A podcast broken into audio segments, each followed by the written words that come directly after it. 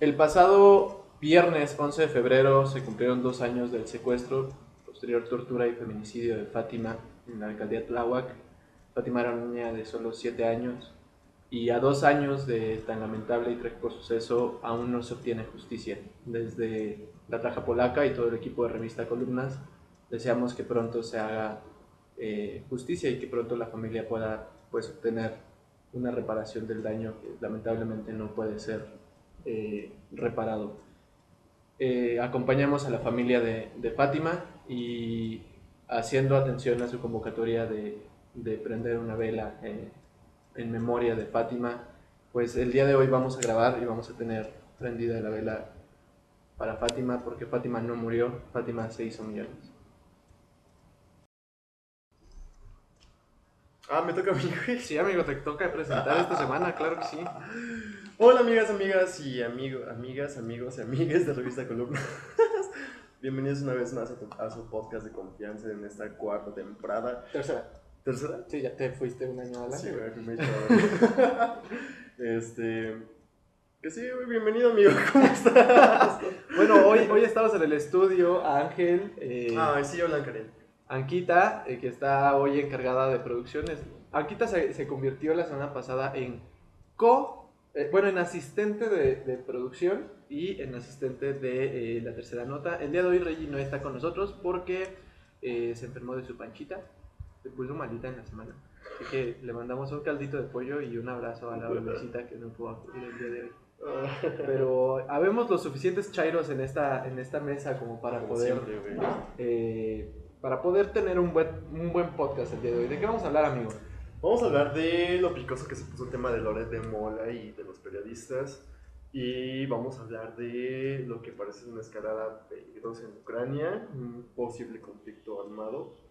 Y pues, no sé, empezamos con, con Loret, ¿no? Bueno, vamos a hablar también de eh, Mario Sainz. Ah, Eh, nos vamos a remontar a aquellas bellas épocas en las que Exa daba un concierto que se llamaba Rock en Exa y todo el mundo nos poníamos bien idiotas en, en el estacionamiento del Estadio Azteca. Eh, con, ¿Fuiste? con Anquita. ¿Eh? ¿Llegaste ahí? Claro, güey. Qué oso. neta. Qué oso. ¿Por qué, güey? Perdónenme por yo sé haber vivido la época emo. Pero bueno, amigo, eh, Lorete Mola, ¿qué, ¿qué pasó ayer que todo el mundo... De pronto entré a, las, a, la, una de la, a la una de la mañana a Twitter, güey, y había, eh, estaba Eugenio Derbez en, en un space muy eh, raro que se llamaba Todos somos Loret de Mola. Y mira, yo no sé, pero esos 35 millones de pesos sí se antojan. Eh, Ojalá, güey, y del otro lado estaba toda la banda Chaira eh, en un space que se llamaba No todos somos Loret de Mola. Estuvo muy cagado, o sea, la verdad es que estuvo muy, muy, muy, muy divertido. ¿Cómo se dio todo esto? Todo nace de una nota que sale en Latinos, que publica Loret de Mola, en la que hace referencia a una casa del hijo de Andrés Manuel, en la que, pues, señala que esta casa vale. ¿Cuánto? No me acuerdo, pero. El caso es que la estaba rentando, ¿no? No era suya. Eh, Y ni siquiera la estaba rentando él, la estaba rentando. su esposa. eh, no, ni siquiera su esposa. La empresa la empresa. eh, para la que trabaja su esposa, de la cual es directiva. O sea. Sí, o sea, no, se, se pretendía como, digamos, comparar con la Casa Blanca de Peña Nieto, eh, diciendo que era como un conflicto de interés, pero aquí no hay conflicto de interés. En todo caso, lo que se puede cuestionar es una cosa más moral y, y ese, pero bueno, ya es otro asunto. Y bueno, de todo esto se desprende que Andrés Manuel, eh, pues, como, como es Andrés Manuel, pues se le ocurre mi abuelito. se le ocurre usar la mañanera para, pues, digamos, eh, hacer señalamientos hacia esta investigación. Y se cuestiona, pues, cu- cuánto gana Loret de Mora, ¿no? Eh, como tratando de, digamos, hacer una comparación con los ingresos del presidente y los de este periodista. Y yo creo que comete un error porque, pues, exhibe, digamos, el, el- Bueno, no sabemos si es el real. Si es el real, pues sí comete un error por exhibir los datos de, de esta persona que bien podría desde ahí victimizarse como ya empezó a hacerlo. Eh, y si no, pues bueno, queda como, como nada más una, una cosa que, que se le ocurrió decir en la mañanera. Pero digo, creo que... am, Que no se le da. pero mm, creo que lo que provoca es una reacción muy dura de, de la prensa y de los periodistas. Y esto es lo que vimos ayer. La prensa y los periodistas, Ajá. yo lo entrecomillaría muy cabrón. Sí, porque como decía, en el Space estaba. ¿Quién? Eugenio Derbez, estaba Margarita Zavala, estaba. Lili Telles, Telles, estaba, esta- esta morra que el Pelón. Está. um, Marta Di- Marta de baile, Marta de baile. súper periodistas. Sí, sí, sí, o sea. Digo, todos salieron a, a su defensa, güey, pero pues. Y, y en el otro space, en el space Chairo, ¿no? que yo me atrevo a llamarlo así, eh, estaba gente que son periodistas, ¿no? Gente de nota, pues. Ah, sí, no, no, no presentadores de noticias que salen a las diez y media de la noche eh, haciendo girar su sillita. Eh, no, eh, gente que literalmente está ahí partiéndose la madre dando nota y lo primero que decían era como, güey, es que, a ver, partamos del punto de Loret de Mola, no es periodista. ¿no? El periodismo es, un, es un- una ciencia, se estudia ciencias de la comunicación y se especializa el periodismo. Loret de Mola es Economista, un economista que da noticias, ¿no? Y mira, yo no voy a decir que no está facultado para eso porque soy un sociólogo que está dando notas. Sin embargo, eh, no es lo mismo leer un prompter a redactar una nota, a hacer un análisis, como se hace en esta mesa con un politólogo, un sociólogo y una latinoamericanista y una comunicóloga que es Regina.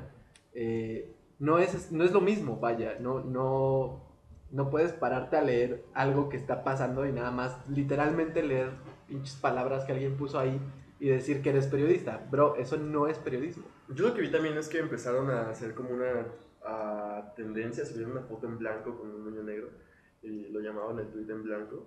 Eh, y así varios medios, Animal. Poli- sí, Animal Político, ah, Ruido en la Red, cosa que yo no vi que hicieran cuando, ahora que asesinaron a tantos periodistas.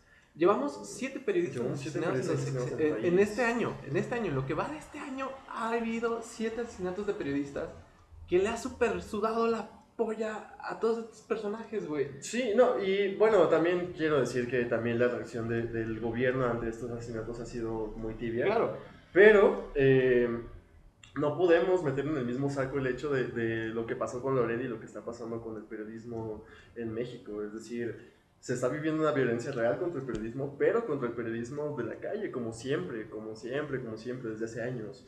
A quienes matan, a quienes agreden, a quienes amenazan, a quienes secuestran, torturan, asesinan, eh, incineran, son a periodistas de la calle, a periodistas que, que cubren nota roja, que cubren las notas más cabronas a lo largo y ancho del país. No Loret, o sea, Loret, Loret es, un, es un periodista de cúpula, es un, Loret- es un, es un periodista, es un, es un periodista que, que, que es acartonado, que le sirve al régimen, eh, que como decíamos en algún momento, ejerce esto que a veces llamamos prostitución política, que, que ¿A se veces? ve todo el tiempo, que se venden ¿no? a cualquier, a- al mejor postor. En este caso el mejor postor no es el régimen, sino eh, esta oposición. Y, y incluso me acuerdo que en su tweet llama a Andrés Manuel aspirante a dictador. Cosa, cosa que... Ay, el periodismo. Sí, sí. Cosa No. que, que de alguna manera alimenta también esta, esta idea del discurso de la derecha y que sí es, es peligroso verlo, pero que también nos muestra ese lado de por dónde va el asunto, ¿no? ¿Quién es Lore de Mola?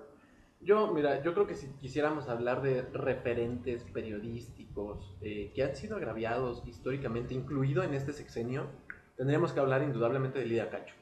¿no? Eh, Lidia Cacho estaba en el programa de, protección a periodistas.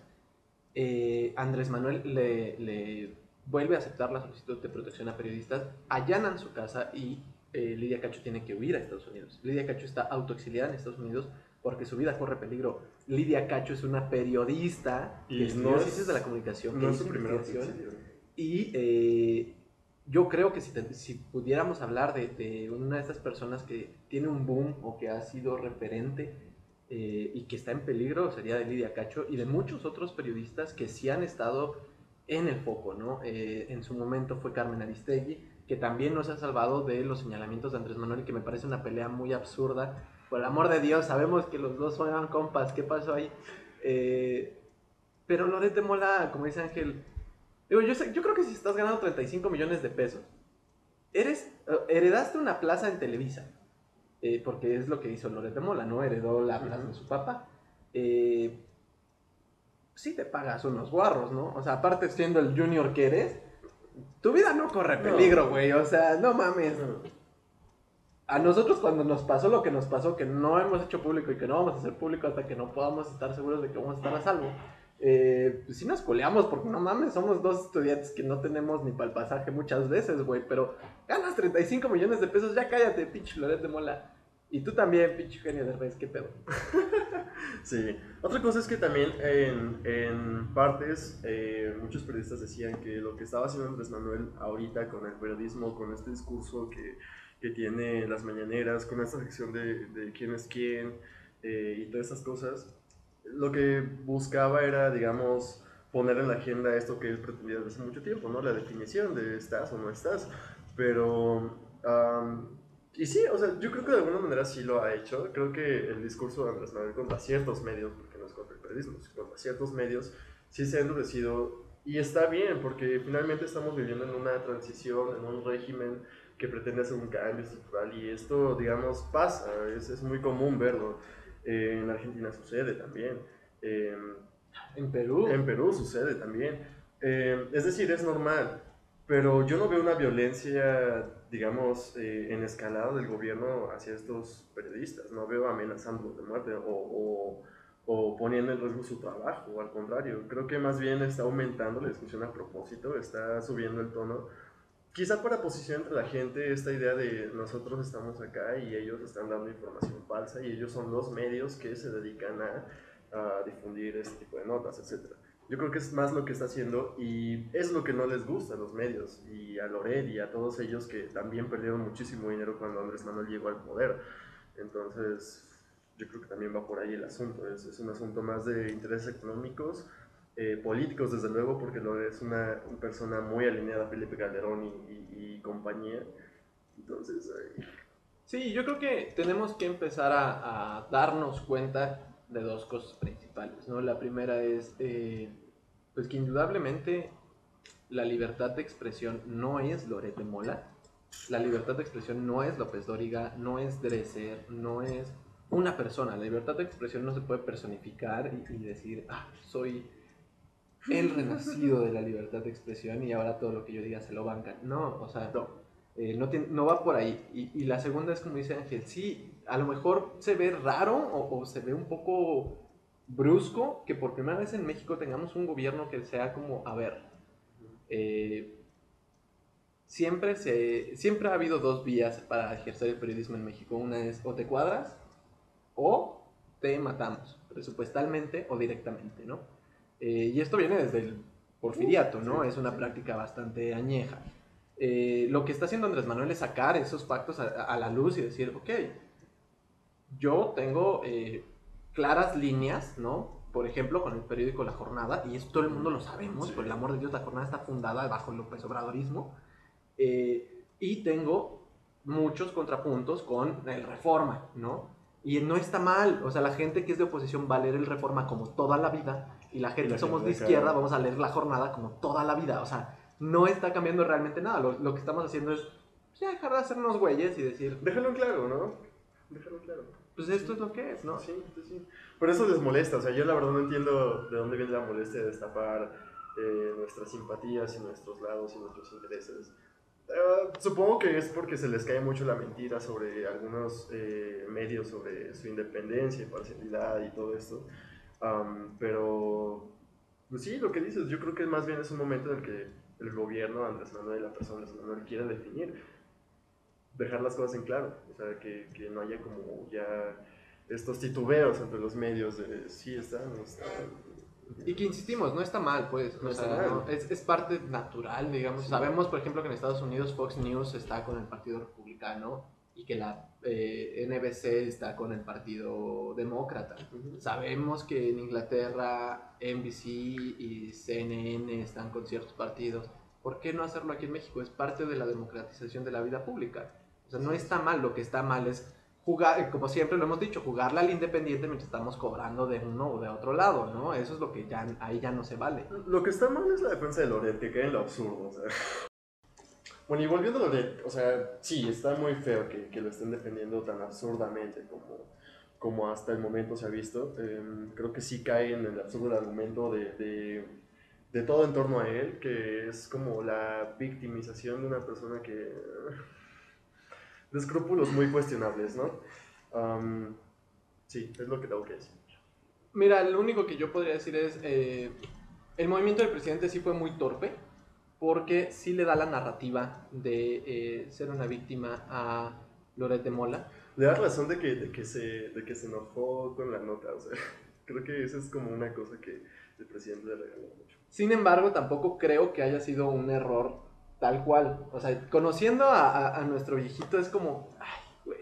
Pero es que lo haces bien, digo, la, la, la, perdón, Sí, la pero- pinche diapositiva tenía errores ortográficos, decía residente en vez de presidente. ¿Cuántas veces no hemos visto? ¿Qué pasó con, con Santa Lucía? Presentaron un render culerísimo para que la gente hablara del render culerísimo en lugar de lo importante. Y creo que acá está pasando más o menos lo mismo. O sea, creo que a final de cuentas, eh, el hecho de que llevemos siete periodistas asesinados en lo que va de 2022 es un tema que al gobierno sí le pone incómodo porque es un fracaso claro Sí. a la libertad de expresión. Ese sí es un fracaso claro a la Sí, libertad de expresión. Eso sí. Entonces, ¿qué es lo que hace Andrés Manuel? Bueno, vamos a tirar dos, dos bolas de estambre.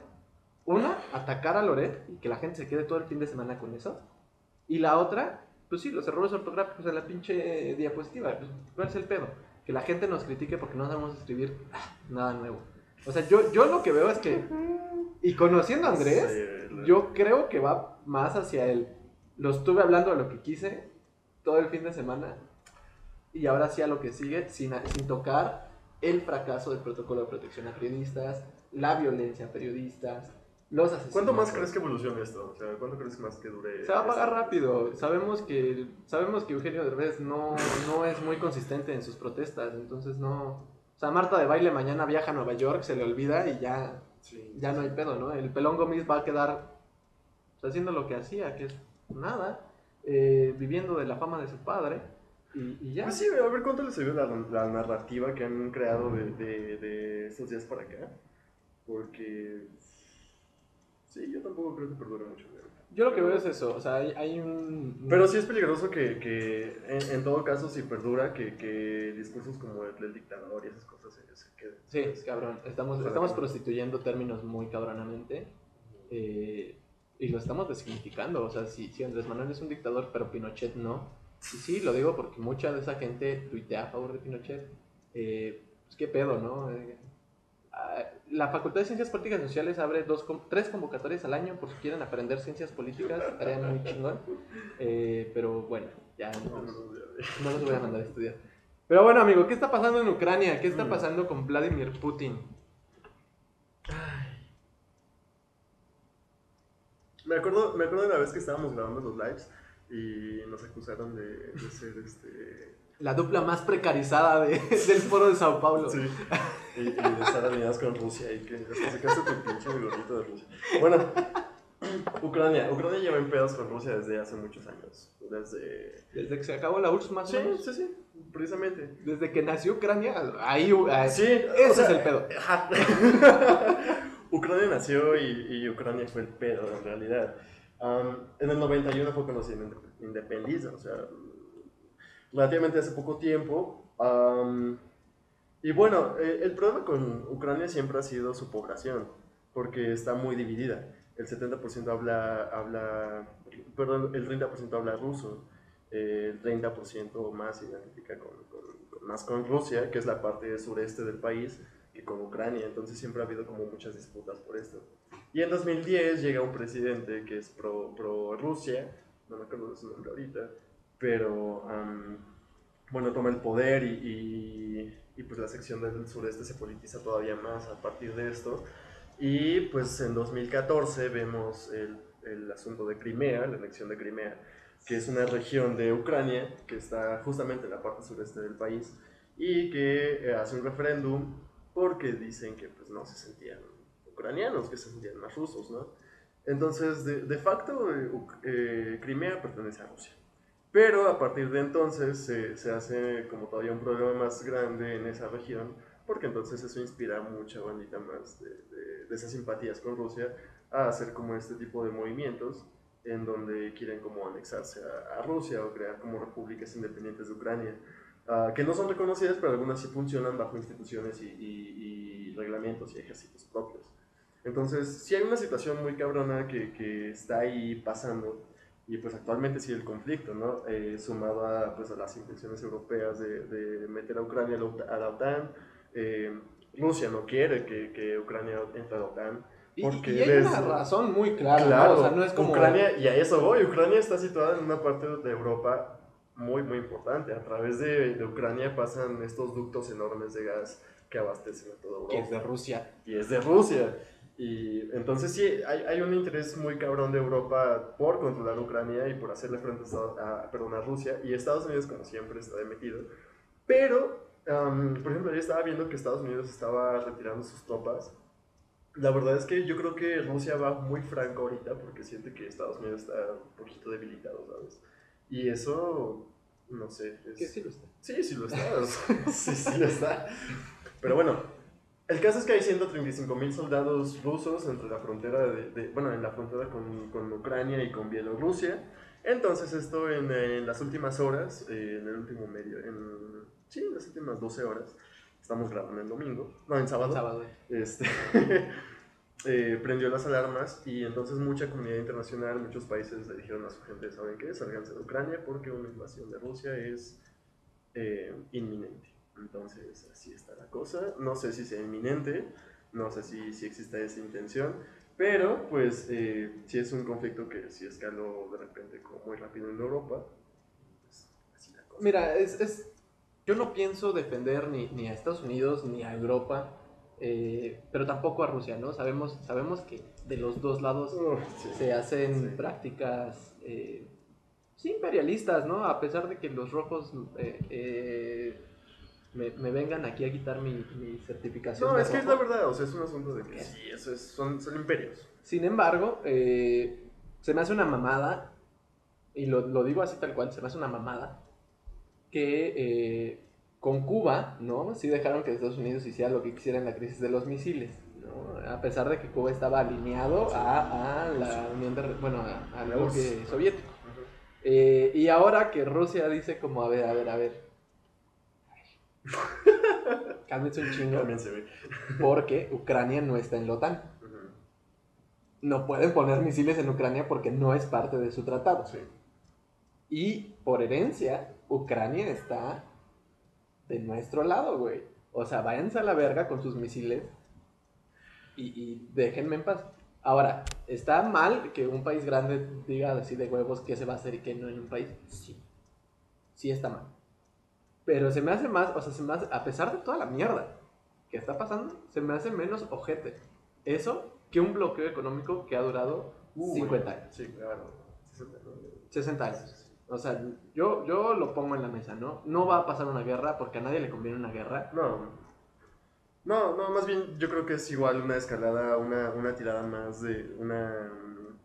Un, un, un quite y date de, de, de- entre, entre estas dos fuerzas Se vez. están midiendo los Sí, palos o sea, del Estado. Biden estaba diciendo ayer precisamente que esto ya es una guerra, ¿no? Que es una guerra mundial. Y ajá. O sea, tal cual lo puso, ah, tal cual lo dije fue como, güey, bájale un chingo. También ustedes, Y estaba diciendo, no, es que cuando se enfrentan, cuando, cuando un soldado de Estados Unidos y un ruso se enfrenten y disparen, eh, ahí, ahí la vida como la conocemos ya no va a ser igual. Y fue como, O sea, sí, pero Bájale, tampoco son tan bájale. estúpidos. Sí, soldados, exactamente. O ajá. sea, y, y es como decíamos, o sea, creo que aquí la, la, lo que se ve, lo que se percibe en la comunidad científica, la comunidad internacional, Ay, güey. Todos somos Loret, dice. en la comunidad internacional es que Estados Unidos sí está debilitado económica y políticamente ante el mundo. Entonces, no, por eso también como que están viendo si sí, si no, pero pues en lo que se portan como, como bravucones, como siempre y como toda la vida, pues sí hay una, hay una cosa tensa ahí, que más allá de lo que pueda pasar en, en territorio, que como decimos, no creo que pase una guerra, sí pone como en entredicho el transcuestión, como la económica. Eh, Oh, ahorita eh, la cosa es que, por ejemplo, eh, el petróleo se está encareciendo muchísimo por, esto, por este tipo de cosas. Y a México pues no le conviene porque no estamos exportando tanto petróleo ahorita. Aunque ya está como en 100 baros el, el, el- el barril. Vamos a ver cómo, cómo va esto, ¿no? Pero siempre es interesante ver cómo... cómo Miren, yo lo único que puedo proponer para resolver este problema es que en un tiro se ve todo. Cámara, pongan a Biden y, Y a y a, y a, Ah. y a- y a Putin. No, a- Putin le suelta sus. No, pues mira, ya. Que en un tiro se vea todo, güey. ¿Quién gana? Ay, Putin, pinche viejo rascuacho, el otro de Estados Unidos. No, ya iba el viejito de. Sí. Pero bueno, amigo. Nos vamos, amigo. Ven aquí, Akita. Ven aquí a hablar de la época emo, de cuando, de cuando hacías cutting. Me voy. Ya está con nosotros Ankita. Y eh, bueno, Manix, ¿de qué nos vas a hablar el día de hoy? Oli, para empezar. Pues vamos a hablar del caso de Mario Sáenz. Tú primero cuéntanos quién es esa persona. Ay, miren, Mario Sainz es. Ah, hubo una época, hubo una época oscura eh, de nuestras juventudes, Literalmente oscura. literalmente oscura, de nuestras juventudes en la que teníamos pedos, ¿no? O sea, seguimos teniendo pedos, pero ya escuchamos eh, música un poco más funcional. Eh, pero antes hablábamos mucho del suicidio, ¿no? Todos nos queríamos morir. O sea, Toda la todavía. juventud al mismo tiempo. Todavía. Solamente que ahora sonreímos más. Sí, ahora fingimos, ¿no? Porque hay niños. Pero bueno, Mario Sáenz fue como un ícono mexicano del skate eh, por ahí de principios de siglo. Y. O sea, simple y sencillamente era un güey que patinaba muy chido. Tuvo los primeros patrocinios. O sea, fue el primer skate mexicano en tener patrocinios. Y todo el mundo mamábamos a Mario Sáenz. O sea, la neta lo mamábamos un chingo. Eh, tiene una marca de skate y lo que sea. Pero, pues bueno, eh, la verdad es que llegó el 2010 y se hizo muy irrelevante. Sí, totalmente. Bueno, aunque se esperaba que en los Juegos Olímpicos pasados él participara. No pudo. Pero bueno, como sabemos, es un maldito criminal feminicida y no se logró. Ahora, el cuento de Mario Sanz. Eh, en el 2017 se celebraba el cumpleaños, no, fue un día antes del cumpleaños de su en ese entonces novia, eh, Victoria Pamela. Y resulta que la encontraron al día siguiente en un hotel de Cuapa con claros signos de tortura que obvio no voy a mencionar porque de verdad estuvo muy denso y el personal del hotel la encontró ahí. Pero, según testigos del hotel, sí lo vieron salir este, pues del hotel. Pero después empezaron a decir que no, que las grabaciones no existen, que dos días antes, justamente dos días antes de que sucediera eso, las cámaras no servían.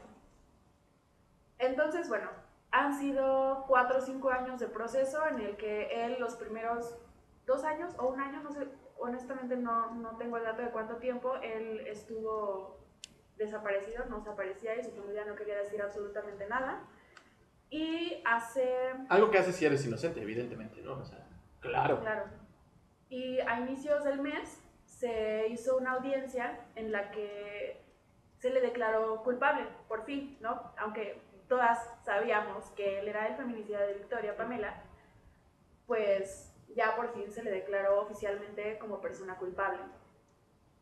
Y bueno, Ahora, perdón, en, en proceso jurídico, ¿no? Es distinto cuando terminan las audiencias eh, de, de caso, digamos, eh, que es la que terminó en la semana, en la que eh, ya es evidente que eh, la culpabilidad se probó, que ya es irreversible el hecho, pero no se dicta sentencia en esa misma audiencia, se programa una nueva audiencia para dictar sentencia acorde a los criterios establecidos eh, con las normas, bla, bla, bla, procedimiento jurídico.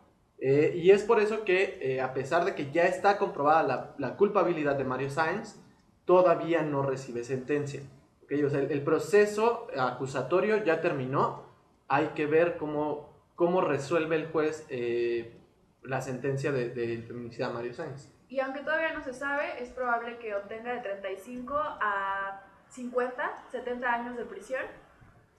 Pero la audiencia para eso era el día de ayer viernes y se aplazó a último minuto. Muy raro en el sistema judicial mexicano. Sí, ya saben, maldito.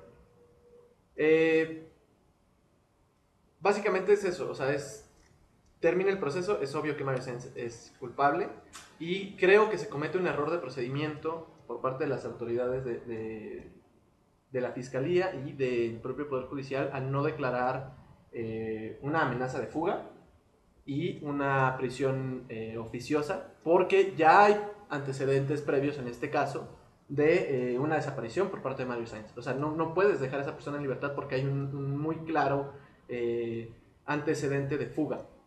Y no quiero hablar de más, pero creo que es bastante obvio, ¿no? Incluso hay grabaciones en donde entrevistan a su mamá y se le sale decir el accidente y enseguida lo, lo, lo corrige y dice otra cosa, ¿no? Como no, el lamentable caso de la chica. Y es como de, güey, ya no pueden cubrirlo más. Incluso hay que mencionar la marcha que se hizo el lunes por, ¿cómo, cómo le llamaron? Perdón que me ría, pero es que es una marcha por los inocentes implicados. Ino- inocentes. No. Sí, Bueno, ajá, pero para, vaya, intentando limpiar de alguna forma la, la imagen de, este, de esta persona. Pero es que de verdad son personas horribles. No sé si te acuerdas de la campaña de revictimización que hicieron contra, contra la chica, en donde empezaron a inventar cosas de que no, es que ella andaba en malos pasos. Se drogaba y andaba con un narcotraficante. Seguramente fue víctima de trata de blancas. Y eran cosas que, una, no se podían comprobar y que solamente estaba en manos toda esa campaña de amigos y familiares de, de Mario Sáenz. Y que aún siendo cierta, o sea, qué huevos para decir, fue víctima de trata de blancas y aún así no tener la empatía siquiera de decir, aquí estoy, me presento, muestro mi, mi inocencia y ayudo a resolver el caso. Porque Claro. si es mi novia y si está compartiendo su información conmigo, creo que lo, lo que puedes hacer no solo es limpiarte las manos, ¿no? Sino No, buscar aguanta, que una- después negó que era su novia. O sea, todo mal ahí, Muy inocente, Mario Sainz, muy inocente. así es. Pero bueno, si hay pandochos que se ofenden, lo siento, Mario Sáenz es un feminicida. Y la neta, banda. Yo fui emo, güey. Anka fue emo, güey. Eso no es justificación para decir. O sea, el haber, el haber ido una vez a los 10 de Consti y ver a Mario Sainz sacando un 360 flip, güey, no es para que digas, no, güey, es que es imposible que él sea feminicida, güey, porque no mames, ¿lo viste patinar, güey? Estúpido. No, no hay, no hay forma de defender a una persona que comete un delito así. O sea, no. Definitivamente no, y aún con todas las pruebas, pues, en su contra. Entonces, Pues hasta aquí el podcast de hoy, amigos, amigas, amigues. Agradecemos mucho a la gente que está donándonos en Patreon. Eh, gracias, de verdad. Eh, Ancaret tiene un aro de luz nuevo gracias a esas donaciones de Patreon. Y con ese aro de luz estamos haciendo TikToks eh, de, de martes a viernes. Esta semana sí vamos a entregar los cuatro, se los prometo. Eh, y también nos ayudan a producir el podcast, nos ayudan a continuar con la revista. Y nada, pueden seguir a Revista Columnas en absolutamente todas las redes sociales. Estamos como arroba Revista Columnas en Twitter, estamos en Facebook, estamos en Instagram, estamos en TikTok, estamos en Patreon. Don, donen dinero, por favor, tenemos hambre. Eh, eh, tus redes sociales, Akita. eh, Instagram, arroba bajo Twitter, guion bajo Ancaret. Esa fue. No. ¿No? Ah, ok. Es que siempre se confunde. Eh, Ángel Estrada está como arroba estradaavz en Twitter y como arroba angelestrat.a en Instagram. Una semana más que dice que los va a homologar y no lo ha hecho. Reggie Vaca, aunque no esté acá, eh, está como arroba Reggie Vaca en todas las redes sociales. Yo estoy como arroba Rodrigo Cha H.